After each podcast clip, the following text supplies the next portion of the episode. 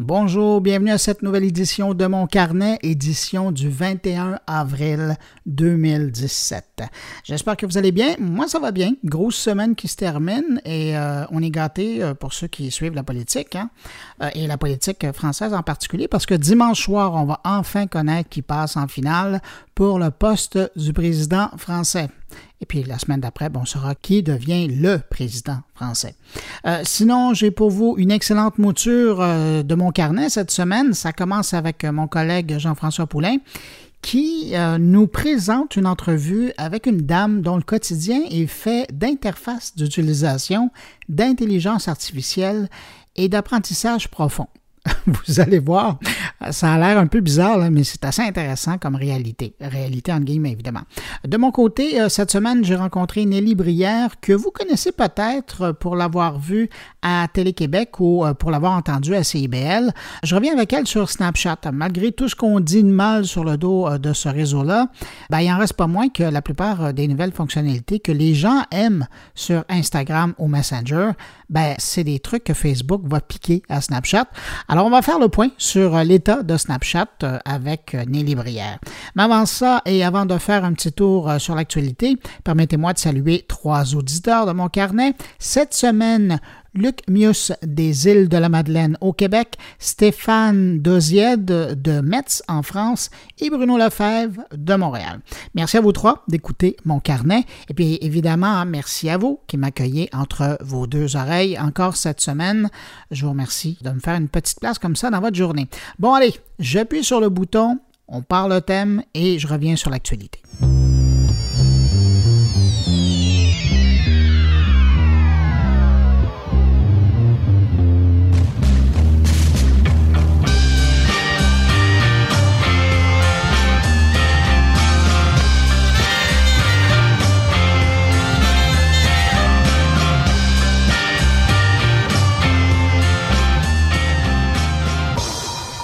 Cette semaine, le Conseil de la radiodiffusion et des télécommunications canadiennes, le CRTC, devait faire connaître son verdict au sujet d'une cause qui concerne Vidéotron. C'est notamment un concurrent de Vidéotron, Rogers, pour ne pas le nommer, qui a demandé au CRTC de juger du droit de l'entreprise québécoise d'offrir gratuitement la consommation de musique en continu à ses clients. Donc, sans intégrer cette consommation de bande passante pour l'écoute de la musique dans leur forfait de données. Il faut dire que Bell avait essayé dans le passé de faire euh, le même genre de truc avec des chaînes de télé euh, qui étaient offertes à ses abonnés mobiles et ses concurrents à l'époque avaient fait le même coup. Ils avaient demandé au CRTC d'empêcher Bell de faire ça pour leur permettre de concurrencer Bell à armes égales. Et le CRTC à l'époque avait demandé à Bell de cesser la pratique. Mais là maintenant, dans le cas de Vidéotron, on parle de 19 services audio comme Spotify, iTunes Music, Google Play, Stingray Music qui sont exclus des forfaits de données de Vidéotron et ça représente ça une grosse économie pour un client. Pour vous donner un exemple, si vous écoutez 35 minutes de musique avec votre téléphone intelligent sans être branché au réseau Wi-Fi, ben, ça vous consomme 1 gigaoctet de bande passante, ça pour 35 minutes de musique. Alors si vous avez un forfait de 6 gigaoctets pour le mois, ben vous n'écouterez pas très longtemps euh, la musique sur un forfait de 6 gigaoctets. C'est donc dans l'intérêt du client et des services musicaux sur Internet de voir un de services offrir ce type d'exclusion. Mais de l'autre côté, ça ne fait pas l'affaire des concurrents dans un premier temps qui ne peuvent pas compétitionner à armes égales, comme je le disais. Et de plus, ben, ça ramène de l'avant la notion de la neutralité du net. C'est-à-dire que permettre à un fournisseur de services Internet de prioriser un service en ligne par rapport à un autre, donc avantager certains services auprès de sa clientèle par rapport à d'autres alternatives disponibles, mais qui ne seraient pas sélectionnées par le fournisseur de services Internet comme Vidéotron, ben là, ça commence à faire euh, des choix euh, éditoriaux, si vous voulez, ou dans certains cas, des choix euh, commerciaux. Et là, on commence à perdre de la neutralité de l'Internet et donc de la possibilité pour l'internaute, le consommateur, de choisir lui-même ce qu'il veut entendre dans le cadre de son forfait. Alors, le verdict du CRTC est tombé. L'équipe du président Blais a décidé d'ordonner à Vidéotron de corriger le tir. Et donc, de cesser de prioriser certains services par rapport à d'autres et de plus, de revoir ses forfaits. Parce que cette approche de musique illimitée était seulement accessible à certains types de clients, euh, donc euh, certains types de forfaits. Et dans l'intérêt des consommateurs canadiens, le CRTC veut que Vidéotron corrige également cette approche. Vidéotron a 90 jours pour aviser le CRTC des changements qu'il entend faire.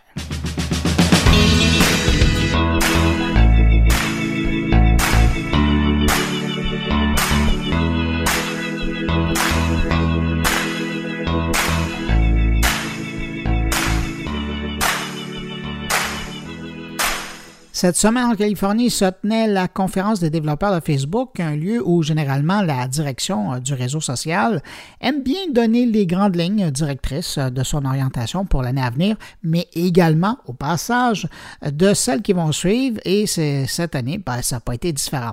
Alors on sait euh, vers où Facebook s'en va. Et si je résume grossièrement, c'est le statu quo plus la réalité augmentée et un peu d'intelligence artificielle euh, un peu partout pour mieux répondre aux besoins des utilisateurs de vos amis Facebook.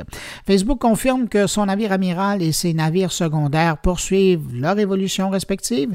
Et quand je parle des navires secondaires, je parle de WhatsApp, Messenger et Instagram, trois services qui connaissent énormément de succès en marge de celui euh, du grand réseau principal Facebook qui va bientôt passer quand même la barre des 2 milliards d'utilisateurs. Mais bon, comme il y a 7,5 milliards d'habitants sur cette planète, ben, il reste encore du marché à conquérir pour Facebook les actionnaires vont être heureux.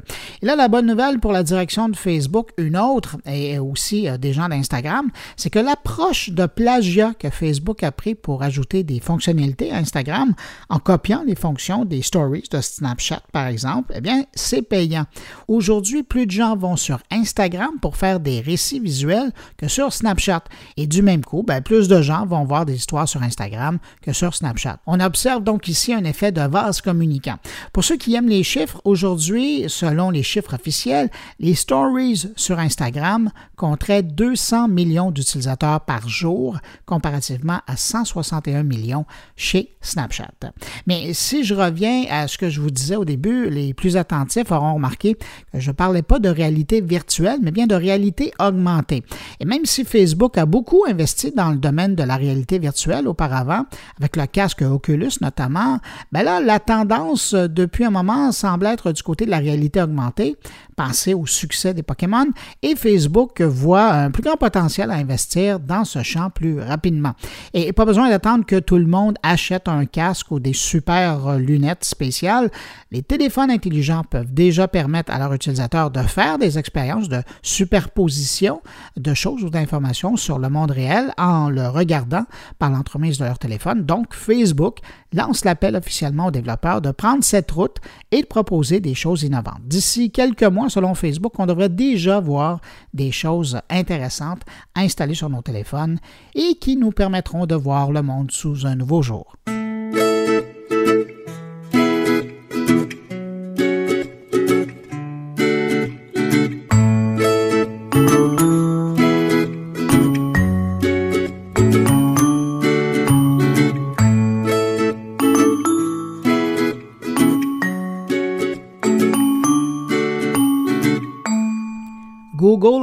D'intégrer un ad blocker ou un bloqueur de publicité, si vous voulez, à son furteur Chrome pour les pubs intrusives. Et cette fonction serait activée par défaut. Mais le mot important ici, c'est intrusif. Donc, comprendre que les pubs qui sont proposées par le réseau publicitaire de Google ne sont pas intrusives, mais les autres, peut-être. Bon, selon le quotidien Wall Street Journal, Google pourrait dévoiler cette nouvelle fonctionnalité dans les semaines à venir. Mais plus sérieusement, quand on parle de pubs intrusives, on parle généralement des pubs qui s'affichent dans le contexte de fenêtres pop-up, euh, des interstitiels à visionner avant d'accéder à du contenu, les publicités affichées sur plus de 30% de l'écran, celles qui clignotent des vidéos en démarrage automatique avec le son activé, les publicités avec compte à rebours et celles en plein écran affichées lorsqu'on tente de descendre dans une page web. Alors évidemment, aussitôt que ça sera disponible sur Chrome, je vous aviserai.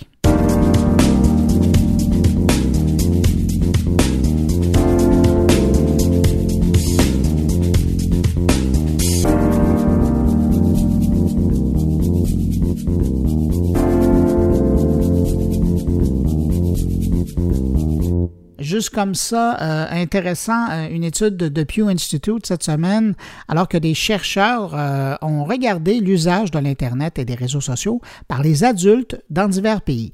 Dans l'ordre, c'est en Suède, dans les Pays-Bas et en Australie que les adultes utilisent le plus l'Internet et les réseaux sociaux combinés, avec des moyennes de 70% des répondants dans les trois pays. Pour la petite histoire, les États-Unis arrivent au quatrième rang et le Canada, au cinquième rang, avec 69 et 65% euh, des répondants respectivement. La France vient au 11e rang avec seulement 48% des adultes qui disent utiliser les deux types de communication numérique, soit le web et les réseaux sociaux. Pour ce que ça vaut, ben, je voulais le partager avec vous.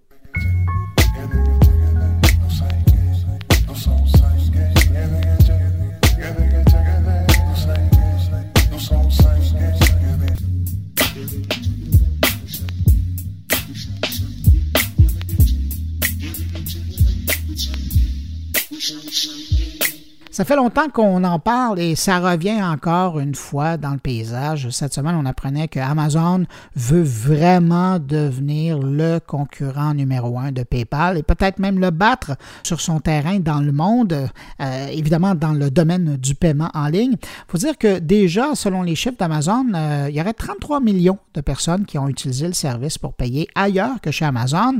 Mais là, le cybermarchand lance vraiment une cyberoffensive en France et c'est pour ça qu'on on en reparle dans les médias. Mais bon, le match n'est pas gagné d'avance pour Amazon parce qu'en France, PayPal compte déjà 7,5 millions d'utilisateurs et dans le monde entier, c'est 200 millions de personnes qui utilisent PayPal comme système de paiement en ligne. En tout cas, bonne chance Amazon.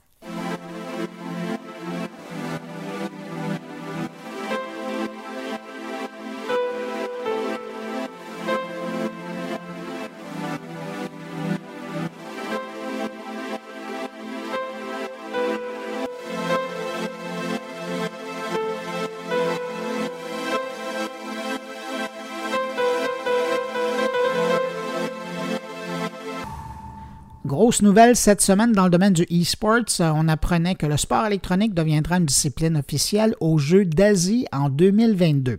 C'est une première et là, on peut se demander si c'est peut-être la toute dernière marche qu'il faut gravir avant d'intégrer les Jeux olympiques, les vrais Jeux olympiques. Du côté du comité olympique asiatique, on souhaite introduire dès l'an prochain des démonstrations de e-sports euh, aux euh, prochains Jeux asiatiques en Indonésie, mais c'est vraiment en 2022 qu'ils seront véritablement intégrés au programme des Jeux asiatiques de 2022 qui vont se passer en Chine. Pour ce qui est des Jeux, on dit que les joueurs s'affronteront notamment sur euh, le titre FIFA 2017 et sur des titres d'arène de bataille en ligne multijoueur de type League of Legends. On n'a pas encore les titres, mais aussitôt que je les sais, je vous les mentionnerai parce que je sais que ça pourrait vous intéresser.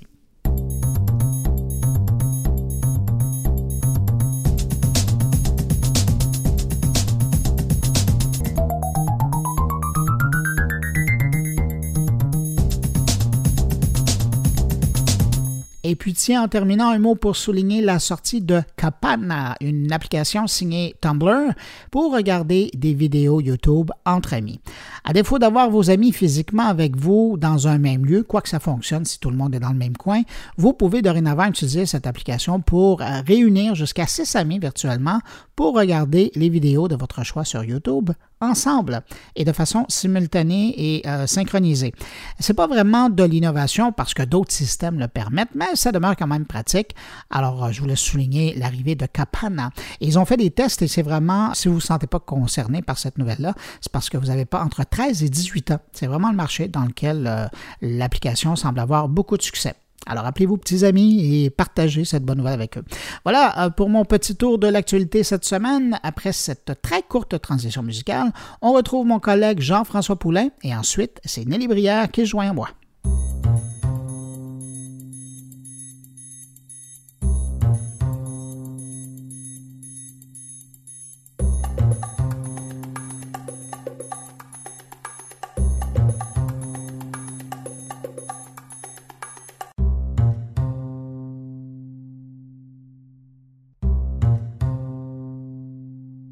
Alors, c'est le moment de retrouver Jean-François Poulain avec son invité. Bonjour Jean-François. Bonjour Bruno, comment ça va? Ça va très bien. Heureux d'être euh, de retour de Montréal et de présenter le format, euh, en guillemets, normal du podcast.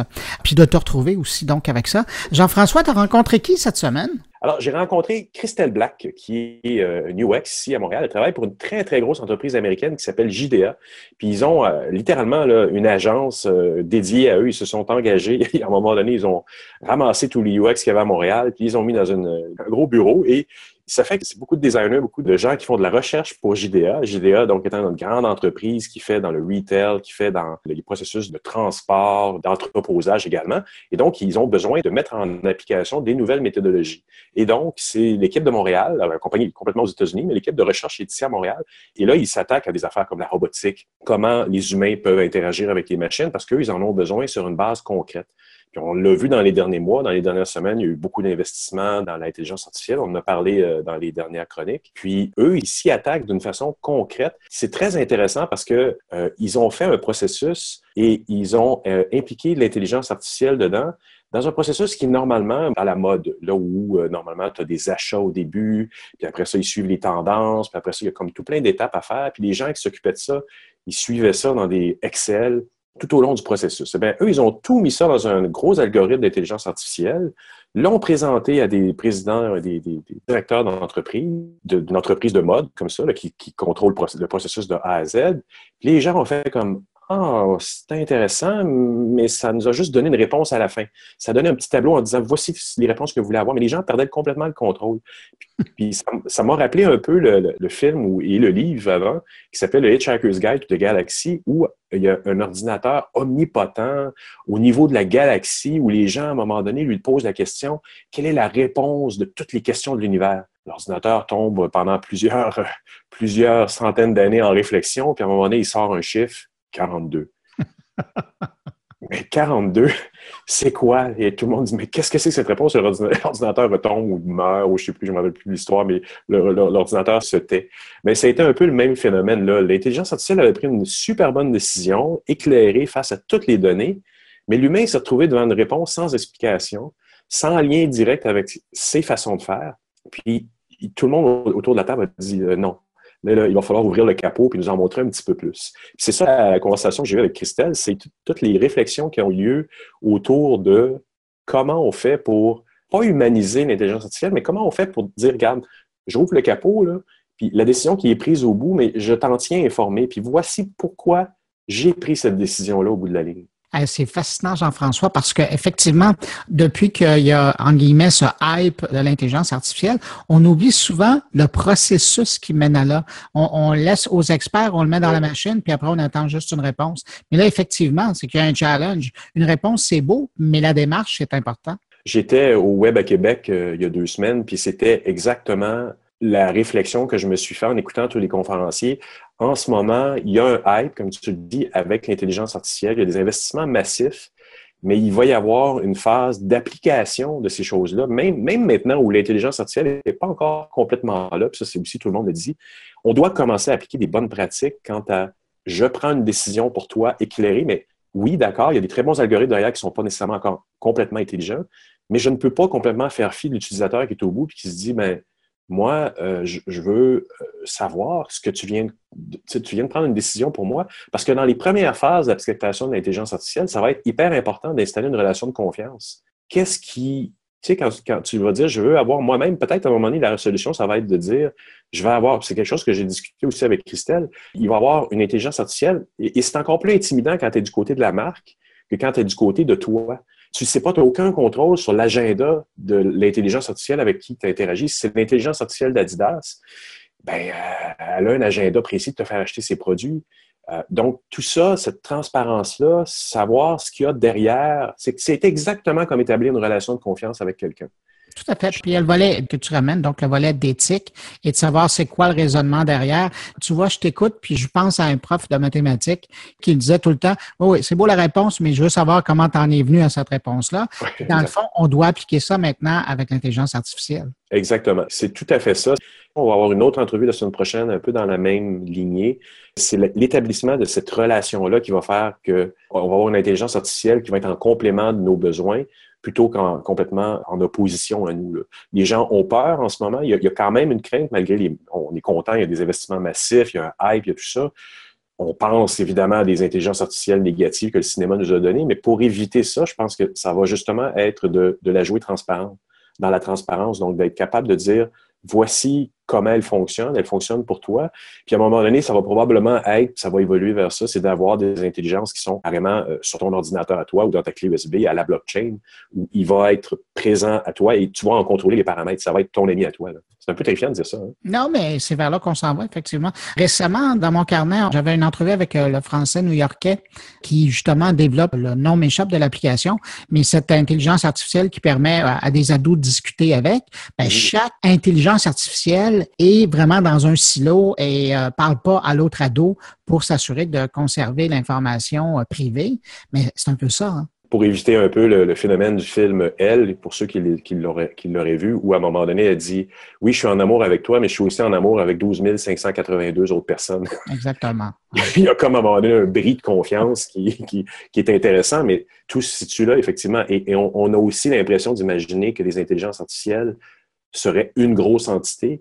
Peut-être pas, peut-être que ça va être une pléiade de petites intelligences. Euh, plutôt que de dire une marque va avoir une intelligence, peut-être qu'une marque va en avoir mille comme celle dont tu viens de décrire avec le monsieur, on doit assumer que peut-être chaque adolescent parle avec une, intelligence artificielle qui s'ajuste à ses besoins et donc devient des petites sous-jacences, des petites euh, unités différentes qui ont leur propre vie finalement.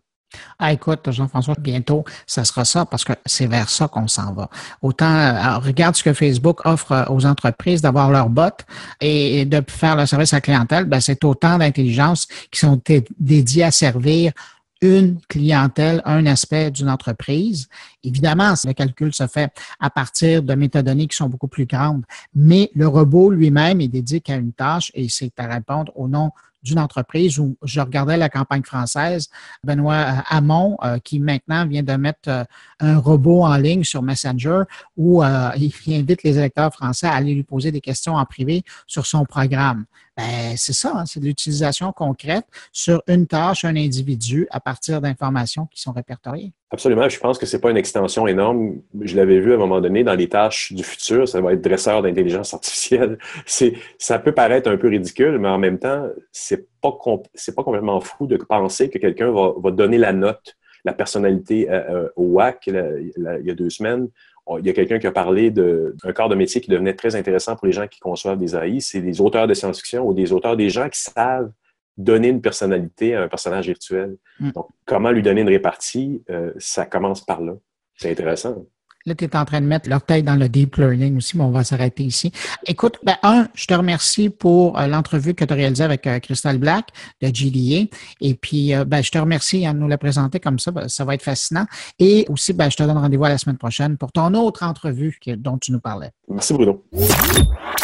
Est-ce que on va être en mesure de contrôler ou de paramétrer les algorithmes? C'est-à-dire que quand, quand il vient le temps justement de se faire offrir des recommandations. Comment se fait-il que ça arrive? Est-ce que je pourrais pas avoir, moi, accès à l'algorithme qui me propose ces recommandations-là, puis d'aller justement paramétrer l'algorithme pour ne plus voir de ceci, mais voir un peu plus de cela, donc avoir un peu plus de contrôle? Euh, je pense que ça, c'est un des grands enjeux avec euh, toute forme d'intelligence artificielle que ce soit. Là, euh, je veux dire, il y en a des plus ou moins avancés, euh, mais c'est l'enjeu, l'enjeu euh, euh, euh, l'enjeu en ce moment, c'est de, de, de, faire en sorte que ce soit acceptable de notre point de vue. Là, on a un grand enjeu d'acceptabilité euh, parce que on se sent pris en otage par le, par le, robot. On les appelle les robots là parce que c'est plus facile que par le robot, par le site, par la corporation. Puis à, Québec, au WAC à Québec la semaine dernière, quelqu'un disait les marques vont devenir évidemment intelligentes, puis ils vont se parler entre elles. Mm-hmm. C'est sûr que ce genre de, de, de paramètres-là nous fait penser moi, je me dis à un moment donné, peut-être que le petit génie qui va développer quelque chose, ça va être de nous dire, euh, voici une intelligence, elle est plus du côté euh, de la marque, elle est du côté de ton ordinateur, et c'est toi qui la paramètre. Oui, effectivement. Comme tu Mais disais, là, on, jase. c'est là qu'on a de la job, nous, en tant que designers, c'est que euh, ça va être vraiment de, d'être en mesure de, de, de, rendre ça utilisable à quelque part, c'est-à-dire que moi, j'imagine très bien là, euh, me faire dire par un bot euh, euh, Désolé, madame, mais votre couverture d'assurance va augmenter de 500 dollars cette année. Ah, sachant très bien qu'il n'y a pas un humain qui est passé derrière ça, que c'est juste un bot qui a, qui a analysé mon dossier et qui a décidé qu'il m'augmentait de 500 dollars pour l'année. Évidemment, je ne l'accepterais pas, tout comme je ne l'accepterais pas si ça venait d'un humain. Ben, il faut que j'ai ces leviers de négociation dont tu viens de parler. Tu sais, euh, là, on entre vraiment dans une relation d'humain à botte, là, mais il faut que j'ai ces leviers de négociation-là. Donc, il va falloir que je sois capable de comprendre comment il en est arrivé à sa, euh, à sa recommandation, puis que j'ai les moyens de euh, influencer ce robot-là. Donc, il va devoir changer, s'adapter, adapter son, son, son, son, algorithme et son apprentissage en fonction de ma personnalité et de mes prérogatives. Donc ça, euh, mais, mais ça, ça, ça, va devoir se passer à travers une interface. Il va falloir qu'on soit capable de rendre ça de la meilleure manière qu'il faut. Euh, parce que si non seulement le bot est pourri, mais que l'interface est pourrie, on a un méchant problème.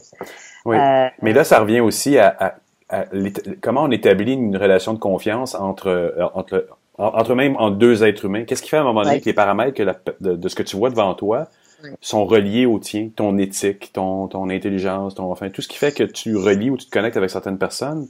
Il va falloir créer le même genre de relation à travers, oui, peut-être des curseurs au début, pour transformer là, comme, comme le robot de Microsoft l'année dernière s'est transformé en robot nazi. J'ai l'impression qu'à force de discussion avec nos propres robots, ils vont se transformer en quelque chose qui nous ressemble. Ça, c'est justement euh, toutes des, considérations que les, les, les, les, ingénieurs en data science sont en train d'analyser. Je veux dire, je pense qu'il faut euh, il faut qu'il y ait euh, pas seulement des paramètres froids et objectifs, il faut qu'il y ait des paramètres aussi euh, psychosocio-affectifs qui entrent dans les quand, quand, on parle de ce genre de relations dont on vient de parler, qui qui soient considérés pour que les pour que les robots soient pas seulement unidimensionnels.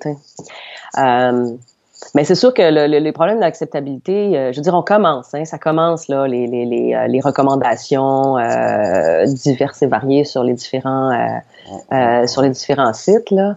Euh, nous, on a, euh, on a commencé à travailler sur une application qui euh, permet aux analystes euh, dans le domaine du, de la vente au détail de planifier les collections qui vont être vendues en magasin. Donc, le travail, en gros, consiste à analyser une, une flopée de produits selon justement différents attributs, puis de dire, bon, ben, OK, quels sont les produits qu'on va placer dans nos magasins pour la saison prochaine. Alors, imagine, un, je sais pas moi, quel sont les produits qu'on va mettre, qu'on va placer dans nos magasins pour la saison euh, automne 2017. Euh, Alors, euh, ils analysent les produits selon un certain nombre d'attributs, puis là, ils vont dire, ben ok, on va placer ce produit-là, ce produit-là, ce produit-là, etc. Là, ils développent ce qu'on appelle un assortiment de produits. Alors, c'est le, le, le, nom qu'on y donne.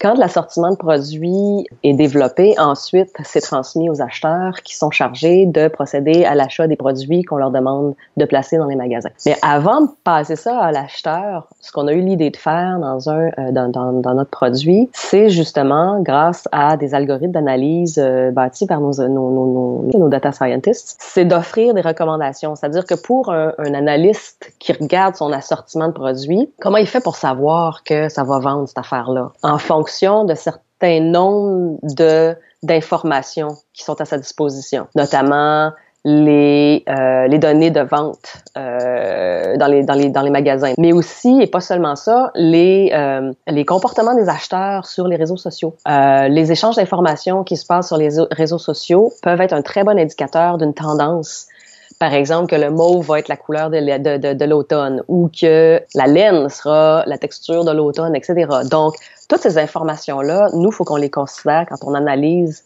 finalement la valeur d'une sélection de produits. Donc là, on a eu l'idée avec nos algorithmes de dire, avec l'algorithme qu'on a développé, de dire, ben on va euh, être en mesure de faire des recommandations à notre, à notre analyste pour si, si un produit, pour lui dire si un produit est bon ou pas. Puis l'idée qu'on a eue euh, euh, pour faire ça, c'est d'offrir ce qu'on appelle un, un, un, score. Et euh, pour chaque produit, on donne un score de sa tendance à être, disons, à, à, bien fonctionner dans l'assortiment général. Donc, on situe ce produit-là par rapport à l'ensemble de la sélection que tu as faite de produits. Donc, chaque produit a un score. Fait que quand on, on appelle l'algorithme, il calcule, là, ça prend un petit peu de temps, puis là, il affiche des scores. Et c'est une valeur de 0 à 100, en fait. Puis, plus la valeur s'approche de 100, ce qu'on a décidé, c'était que plus la valeur s'approchait de 100, mieux ton produit allait se comporter euh, en, dans la saison. Euh, et puis, mais y a, là, j'y vais au, plus simple parce qu'il y a d'autres considérations, par exemple, où est-ce que tu vas placer, dans quel type de magasin tu vas placer ton produit, etc. Mais là, mettons,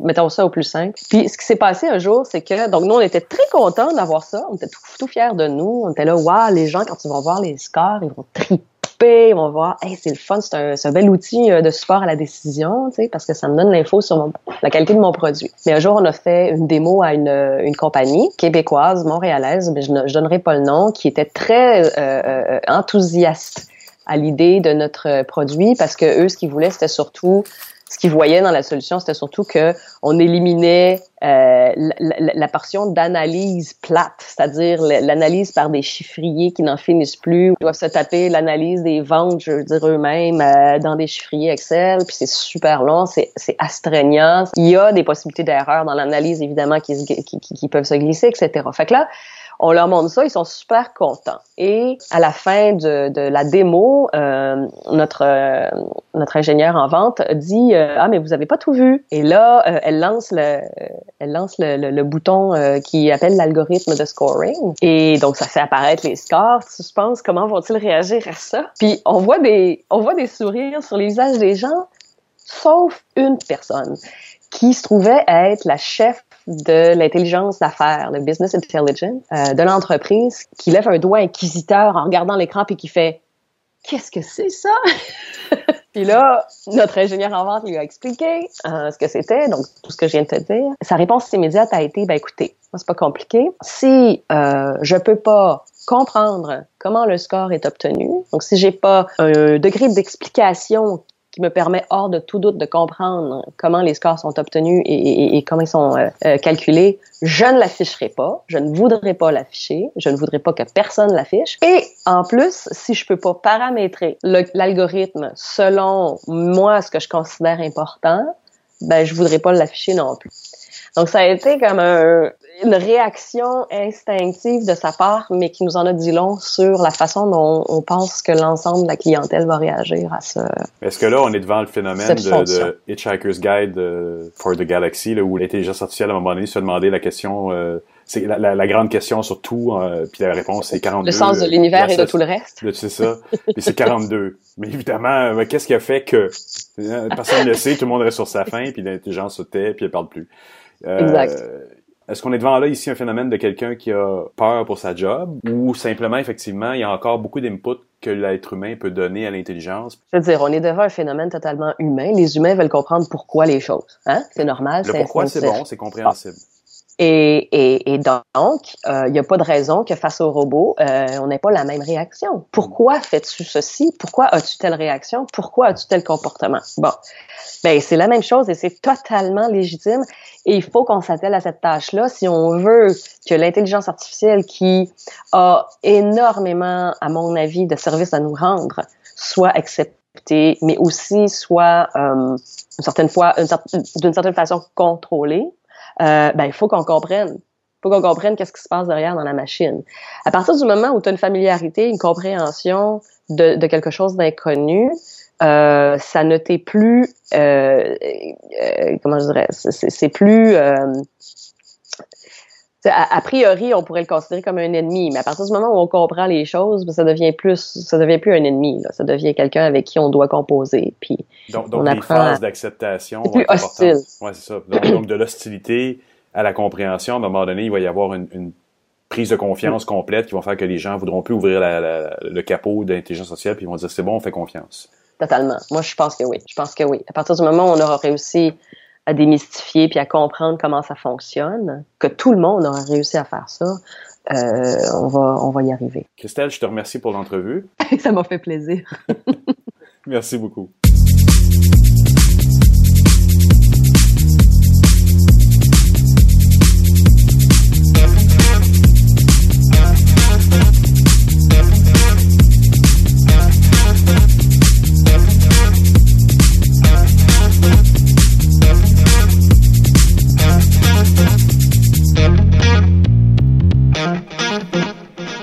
Comme je vous le disais un petit peu plus tôt dans mon carnet, cette semaine avait lieu en Californie la méga rencontre des développeurs qui travaillent à améliorer, entre guillemets, la plateforme de Facebook.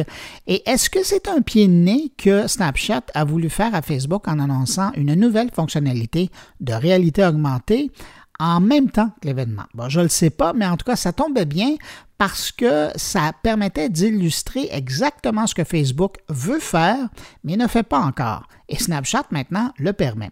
Alors, pour parler de cette rivalité, mais également des nouveautés chez euh, Snapchat, et aussi expliquer pourquoi Snapchat peut être intéressant à utiliser et pourquoi, euh, par exemple, dans certains cas, on va peut-être utiliser plus Instagram pour faire des stories ou des récits euh, visuels, eh bien, je me suis tourné vers l'experte Snapchat du Québec, Nelly Brière, et je vous invite à écouter mon entrevue.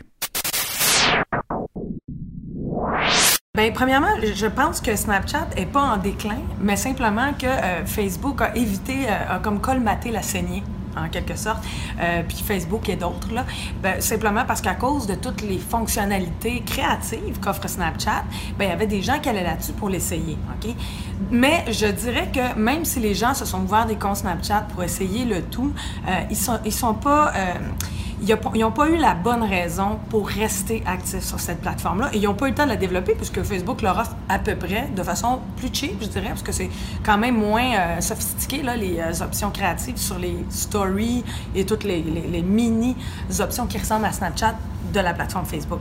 Et oui, en fait, la raison principale pour laquelle on va continuer à être actif ou être actif comme moi sur Snapchat, c'est qu'on y a un réseau. Et c'est vraiment euh, l'avantage, c'est pas d'avoir un, grand bassin de diffusion, mais plutôt d'avoir des relations avec des personnes très précises, un cercle restreint même, un petit groupe, de façon euh, créative et quotidienne. Il y a d'ailleurs plein de marqueurs relationnels dans la plateforme qui vous encouragent à maintenir vos relations avec telle ou telle personne. Fait qu'à partir du moment où vous avez un bassin assez actif là-dessus, c'est difficile d'en sortir. Moi, j'arrête pas de Snapchatter, même s'il y a des options intéressantes sur les autres plateformes, pour la simple et bonne raison que c'est l'habitude est créée, la culture est créée, puis euh, euh, Snapchat arrive à nourrir la bête assez assez fréquemment, parce que c'est une audience euh, qui est nichée, qui est plus à l'aise avec le numérique, plus jeune en général, et qui n'a pas peur d'en recevoir des nouveautés constamment, et plus complexe. Euh, dans le sens où la valeur ajoutée de Snapchat, c'est d'être complexe, justement. Ben, c'est justement, est-ce que c'est pas ça qui leur crée un problème? Parce que c'est peut-être plus complexe à manipuler? Oui, mais ça leur crée un problème, oui et non. Parce que toute la génération du numérique, parce que l'avantage, la valeur ajoutée de Facebook et des autres plateformes, en fait, qui se sont euh, positionnées, les fameux GAFA, le fameux GAFA, entre autres, euh, c'était d'être accessible et facile d'utilisation prioritairement. Et c'est ce qui a fait qu'il y a eu beaucoup de gens qui se sont bien utilisés. Snapchat, c'est l'inverse. Ça s'adresse à une génération qui n'a pas besoin de se faire vendre une facilité d'accès. Au contraire, ils sont rendus à un autre niveau où ça peut être sophistiqué et complexe et c'est même ça la valeur ajoutée. Et c'est le cas de Snapchat. Ça reste une niche on s'entend, ça reste une niche de gens qui maîtrisent le numérique, qui va potentiellement grandir avec cette génération-là, mais qui va, à mon avis, tout le temps rester nichée. C'est une niche qui peut perdurer très longtemps si on sait bien nourrir la, bête. Et c'est comme Facebook ne pourrait pas la concurrencer à moins d'ouvrir une autre marque, dans le fond, qui offrirait la même valeur ajoutée. Parce que Facebook ne peut pas devenir complexe. Et la preuve en est que les gens n'utilisent pas bien ben les stories. En tout cas, moi, j'ai un réseau quand même très élargi et les gens n'utilisent pas tellement les nouvelles fonctionnalités euh, qui copie Snapchat. D'ailleurs, la nouvelle euh, fonctionnalité qui a été lancée par Snapchat euh, hier, en même temps, euh, ironiquement, que la grande annonce annuelle de Facebook qu'on appelle le F8. Ils n'ont pas fait exprès. Mais je sais pas. Oui, c'est sûr qu'ils ont dû faire exprès. Je me suis même demandé si la position du speech, les, les, les, les, axes du speech de Mark Zuckerberg n'étaient pas orientés du fait qu'il savait qu'il y avait ça qui sortait en même temps. Parce que, tu sais, M. Zuckerberg a beaucoup axé sur la réalité augmentée, alors que d'habitude Facebook focus davantage sur la réalité virtuelle. Et la réalité augmentée, c'est vraiment le champ de Snapchat. Puis ça, là, pour, euh, pour tes auditeurs, Bruno, la différence entre les deux, là, je pense que les gens sont assez geeks, les gens qui t'écoutent, mais bon, au cas où qu'il y aurait quelques personnes qui ne sauraient pas la différence, la réalité virtuelle, c'est quand on met des lunettes et qu'on est téléporté d'une certaine manière dans une autre réalité complète. Euh, tandis que la réalité augmentée, c'est des espèces de couches euh, qu'on rajoute à la réalité qui nous entoure, qui peuvent être perçues à travers des lunettes ou un téléphone. Pokémon Go en est un exemple très parlant. Donc, Snapchat, c'est exactement ça. Et d'ailleurs, les lentilles qui ont été lancées euh, en, ce jour du F8 de Facebook, c'est exactement un élément de réalité augmentée, mais très avancé. C'est la vision machine, d'une certaine manière, que Facebook annonce, dans le sens où est-ce que là, on a des éléments qu'on peut rajouter dans notre environnement et qu'on peut carrément attitrer à un objet. Euh, et bouger le téléphone et cet élément-là va rester accroché à l'objet. Euh, on peut mettre, je pourrais mettre un, en regardant et non pas en faisant un selfie, je pourrais regarder l'environnement autour de moi et déposer virtuellement un pot de fleurs à un endroit euh, et, à un, autre. Et quand je bougerais mon téléphone, ben je les verrais rester là où je les ai ajoutés. Donc c'est quand même un une avancée importante. Euh, d'autant plus qu'ils ont plein d'éléments. Dans Snapchat, on peut rajouter des pluies de cœur, euh, des filtres de couleurs pour voir la vie en rose, etc. Donc, c'est clair que c'est toujours orienté vers la production de contenu. C'est vraiment ça, euh, la valeur, une, autre des valeurs ajoutées de Snapchat. On crée du contenu plus qu'on en consomme. D'ailleurs, je pense que les stories reste dans des cercles très restreints. Il n'y a pas de visibilité extrême comme celle d'Instagram, parce que les stories sur Instagram, ça fonctionne quand même très bien. Euh, c'est très, c'est plus niché, euh, mais parce qu'on est davantage dans la création de contenu pour notre entourage. Je vais donner un exemple d'application très euh, quarantenaire, parce que je suis une, vieille de, de, de, cette gang de, jeunes qui utilisent Snapchat. Dans mon réseau, on commente le devoir en temps réel. Fait que chaque matin, on a un groupe Snapchat qui s'appelle Le Devoir commenter. Fait qu'on lit les nouvelles et on rajoute par-dessus nos petits euh, bitmojis qui nous représentent avec une expression, puis un commentaire, ben voyons donc, il était temps, par exemple, ou ben ça n'a pas de bon sens cette histoire-là, on entoure une phrase, on réfère à aller lire en page à 12, tel truc, c'est super intéressant. Ça a même fait en sorte que je me suis réabonnée au quotidiennement, parce que j'avais juste gardé l'abonnement fin de semaine, quotidiennement au devoir, parce que je voulais, parce que ça se fait pas bien avec une tablette puis un téléphone. Donc, euh, chaque jour, on est plusieurs à s'envoyer des euh, devoirs commentés. Mais ça, c'est une des applications, mais c'est tellement créatif cet outil-là qu'il y en a plein. Euh, il y en a autant qu'il existe de groupes actifs là-dessus. C'est d'ailleurs aussi une plateforme qui est extrêmement utilisée par les groupes et particulièrement dans le domaine du hip-hop, c'est-à-dire tous les rappers, etc., vont être très actifs là-dessus. Et Snapchat a acheté Shazam. Alors, il y a comme une espèce de relation qui est en train de se développer entre la musique et euh, la plateforme. Euh, il y a même des rumeurs à un moment donné qui disaient que Snapchat avait l'intention d'ouvrir un label. Est-ce que c'est vrai, est-ce que c'est pas vrai? J'en sais rien, mais ce serait peut-être une bonne idée. Parce qu'évidemment, euh, ils font la promotion des artistes qui sont là-dessus. D'ailleurs, si jamais vous chasamez une chanson et que l'artiste est sur Snapchat, ça vous envoie directement pour vous abonner à son compte Snapchat. Donc, ça peut être assez fascinant. Et je dirais que les artistes qui sont le plus forts en termes de stories sont souvent plus actifs sur Snapchat euh, c'est sûr que souvent, les gens qui sont sur cette plateforme-là sont là depuis un bon bout de temps ont beaucoup de, de, compétences en termes de création de contenu, alors que Instagram est un peu plus jeune à ce niveau-là. Tu sais, Instagram avait l'expertise des photos. On a des, des, photos magnifiques sur cette plateforme parce que les photographes se sont mis à être actifs là-dessus. Tandis que euh, les gens qui étaient un peu plus actifs dans la faire des, de la vidéo puis de jouer avec la réalité augmentée euh, se sont peut-être plus développés sur Snapchat. Ça va être à suivre, évidemment, parce que ça, ça va se transposer. Tu viens juste de nous donner un exemple d'utilisation de Snapchat par rapport à la revue des journaux, ben, du devoir, par exemple. Mais dans quel contexte tu utiliserais plus la story sur Instagram? Mais moi, sur Facebook. Moi, j'utilise euh, Instagram, c'est vraiment beaucoup plus public. Euh, quand je vais là-dessus, c'est parce que c'est de notoriété publique, c'est quelque chose que je veux annoncer à mes abonnés. Alors, ce restaurant-là est vraiment bon, je veux que vous le découvrez. Euh, voici ce qui s'est dit au F8. ou des fois, je fais des petites histoires pour un peu montrer la ville de Montréal parce que Instagram a commencé à pousser ça quand vous pouvez voir les fils des villes où vous vous trouvez. Donc, un aspect un petit peu touristique, voyage, découverte d'une certaine manière. mais si je veux parler de musique, si je veux parler euh, des trucs un petit peu plus edgy, un petit, puis aller être un petit peu plus funky, genre dire quelque chose le matin sans être encore maquillée, ben je vais aller, euh, je vais aller sur Snapchat. Là, j'ai fait une petite expérience, j'ai fait un petit, une petite story un petit peu plus personnelle sur Instagram pour voir comment ça enregistrait, mais c'est difficile, hein, parce que sur Instagram, à part les vues, on n'a pas de réaction et en plus, moi, sur Snapchat, je vois qui je, garde actif parce que les gens choisissent ce qu'ils veulent voir dans les stories. Pas sur Instagram. On est un peu prisonnier du line-up de nos abonnés, puis on ne veut pas nécessairement désabonner à, à quelqu'un juste parce que ses stories sont pas intéressantes. Donc, il faut, faire du, passage, là, puis c'était l'irritant de Snapchat à une certaine époque. Fait c'est impossible de voir ce qui fonctionne bien de ce qui ne fonctionne pas bien en termes de story.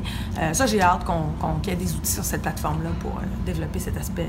Donc, à quelque part, toi, comme influenceur, euh, quand tu veux rejoindre un plus large public, tu vas sur Instagram ou à la limite Messenger. et puis, de l'autre côté, quand tu veux parler à un groupe privé, je vais sur Snapchat ou des niches plus jeunes, euh, plus edgy, euh, qui, vraiment euh, des, groupes. moi, je sais c'est quoi les audiences que j'ai pas mal sur Snapchat, et c'est des gens qui sont un peu plus marginaux en général. Instagram, je, je, me rends compte dans mon cas que je suis surtout en relation avec des influenceurs. Moi, j'influence des influenceurs plus que un large euh, public. Là, je fais, je fais pas, je fais un peu de télé, mais je, je, suis pas une personne de télé en général. Mais les, les gens qui sont euh, des producteurs de contenu, qui font de l'animation, qui font de la télé, vont eux-mêmes me suivre beaucoup sur euh, Instagram. Donc, j'ai une audience qui a du, qui a du poids, plus qu'un large public. Donc, je dois offrir quelque chose d'un petit peu plus pointu quand même en général que du, euh, juste du small talk d'une certaine manière. En terminant, les gens qui veulent te suivre, qui veulent, euh, ils peuvent le faire chez ta radio, c'est IBL. Oui. Et tu es aussi ben, sur tes plateformes à toi. Oui, ben, je suis facile à trouver parce que c'est presque tout le temps des librières, sauf sur Snapchat. J'ai un compte réservé à une librière, mais je le fais sous la moi. Pour la simple et bonne raison que euh, je trouvais ça un petit peu plus euh, champ gauche au début, puis je voulais garder un anonymat. Bon, c'est un peu tombé de toute manière, mais euh, euh ouais, fait que je suis facile à trouver un petit peu partout. Je suis active sur essentiellement Facebook, Instagram et Snapchat. Je dirais que c'est vraiment mes trois plateformes majeures. Twitter, quand il y a des campagnes électorales. Sinon, c'est pas tant que ça. Je vais plus lire que. Langue traditionnelle, c'est bien. Oui, ben oui, effectivement. Je suis euh, régulièrement à, l'émission Le Retour. Là, je sais pas trop ça va être quoi ma case horaire, parce qu'il y a, des, euh, il y a un peu des restructurations, hein, comme vous savez peut-être, à CBA. Sinon, je suis à format familial, euh, qui revient cette année, où je fais des chroniques sur les jeunes et le numérique. D'ailleurs, quelle occasion de parler de Snapchat régulièrement, et de Musicali et de plein d'autres choses. Fanny Librière, merci beaucoup. Ça fait plaisir.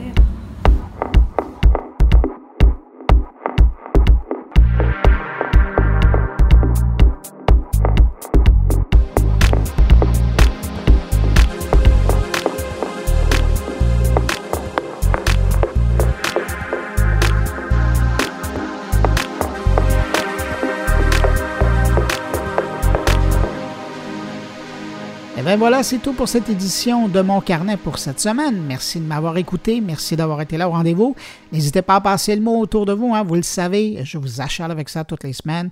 Mais c'est important. Il faut passer le mot. Si vous pensez que Mon Carnet peut intéresser quelqu'un, dites-lui qu'il existe. Euh, moi, je vais être de retour la semaine prochaine. Et puis, entre-temps, si vous désirez me laisser un mot, vous pouvez le faire en passant par la page Facebook de mon carnet, par le biais de mon compte Twitter, sur ma page SoundCloud ou encore dans la version blog de moncarnet.com. Excellente semaine, rendez-vous la semaine prochaine. Au revoir.